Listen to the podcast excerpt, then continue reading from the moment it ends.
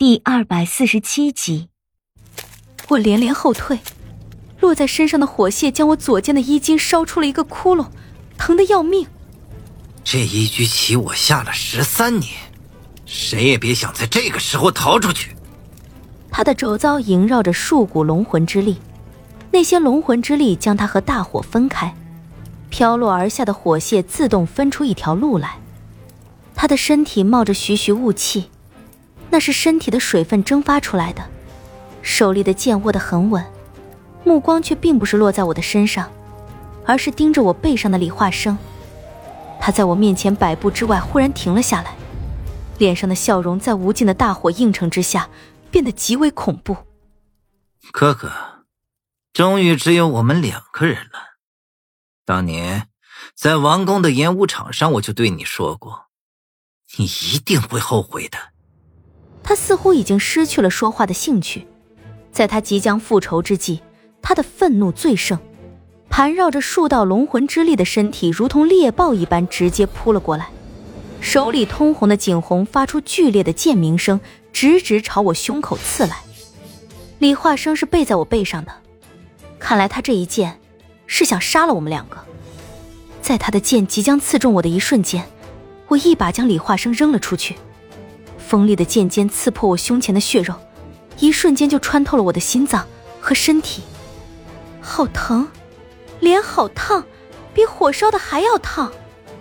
剑刺透我的身体之后，没有任何的停顿，剑锋没入了身子，厚重的剑柄一下子就撞在了我的肋骨上，巨大的力量顶着我急速的飞退。眼前是陈世伯极度狰狞的脸，我死死的盯着他的眼睛。眨也不眨的盯着。你既然要为他而死，那我就成全你。身子还在飞退之中，一股巨大的力量透过刺进我身体的景洪剑，传入了我的心脏。似乎有什么东西碎了，却好像感觉不到疼痛，反倒是脸上越来越烫。身子停了下来，我脑子里一片空白。似乎浑身上下所有的感觉一下子全都没有了，我艰难的低下头，看到的是一片血色的空白，我的胸口已经不在了，被一股力量搅碎，我能够透过那片空白，看到身后燃起的大火，以及我的内脏，却独独看不见那颗心，在滴血，如同瀑布一样流着的血，我的心呢？脑子里的空白逐渐的被一些东西填补进来，一股腥味沿着喉咙涌上来，流过唇角的时候是滚烫又粘稠的液体。我艰难的抬起眼睫，看着面前的陈世伯，那样恐怖又狰狞的脸，那么像李化生。视线急速的模糊下来，面前的那张脸像是被一股浓雾一层一层的遮起来，似乎听到了一声狼吟。声音好远，好像还有凤鸣声，听不清楚。眼前的光像是被一股黑雾慢慢的遮起来，看什么都觉得好远。在身子即将倒地的一瞬间，我感觉到一股淡淡的梅香侵入了口鼻，连那股浓浓的血腥味都遮掩不住的梅香，身子像是被什么接住了，感觉不到倒在地面的僵硬感。面前一片纯白。一晃一晃的，好久好久，又像只是一刻最亘古的永恒。我明白过来，那是一头白发。姬，李化生，我在。他的声音好轻，又好远，远的像是在天边一样。在那一瞬间，我好想笑，却怎么也没有力气笑出来。你，你醒了。嗯。轻轻的声音响在耳边，在一片花白的视线之中，我看见他的身边似乎立着什么东西，青色的，一道寒光在那青色之物上慢慢的被提出来。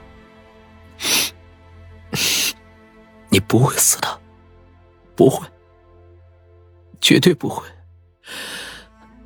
似乎有什么东西滴在了我的脸上。有点凉，他的声音倒是很稳，却是颤抖的。你等我，等我。那股寒光终于被完全拔了出来，身子被轻轻的放在地上。你等我，一定要等我。有什么东西贴在了我的嘴唇上，很轻柔又很急切，但一会儿那种感觉又没有了。眼前那飘舞的白发正在迅速的远离我，我赶紧拉住他的脚踝。李华生，我我疼，你你陪我，好不好不好？耳边又传来一个人落地的声音，似乎在朝我吼着什么，却被李化生一掌震开，眼睛终于承受不住重量，闭上了。但还有一份意识没有散去，我轻轻的动着嘴唇，却死死的抓住他的脚踝，问着：“谁？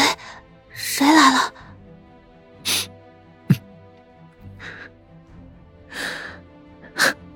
叫你姑奶奶的那个。迷迷糊糊的脑子似乎被什么震了一下。霍霍宝吗？他他还活着？活着，他声音很轻，滴在我脸上的水滴越来越多，也越来越密集。我等一下就来陪你。我更紧的抓住他的脚踝，却怎么也睁不开眼睛了。不，不要！我我要你，要你陪我，要你陪。残存的意识在这一刻全散了。好像做了长长的梦。初春的山里开着五色的花，桃林深处的小木屋披着一层薄薄的雾色，纯白的雾色如一缕缕流光萦然于桃林之中，朦朦胧胧，极不真实，似一场镜花水月般飘渺。一口古井之外立着一方石桌，隐约之中似乎有人坐在那里，一身纯白。隐在袅袅云雾之后，面容带着几分疲惫，又带着几分欣喜，似乎有声音传进耳中，模模糊糊，不真切。我看着那个人，似乎很熟悉，又感觉很陌生，如深水寒潭一般清澈的眼眸，带着浅浅笑意看着我。起风了，风吹起淡淡云雾，在连绵的桃林中翻滚。瑞色的桃花从枝头飘落，如一场无言的雪。怎么才回来？那一身纯白的人从石桌后站起来，连头发也是白的。我似乎认识他，他的一颦一笑都让我感觉到熟悉，却怎么也想不起来。心里有一股并不去的执念，好像有什么东西堵在胸口，又似有什么话要从喉咙里吐出来。但发现张不开嘴，我要喊什么？他的名字吗？他又是谁？怎么如此陌生又熟悉呢？他朝我走过来，我看着他的眼睛，努力的去想他到底是谁。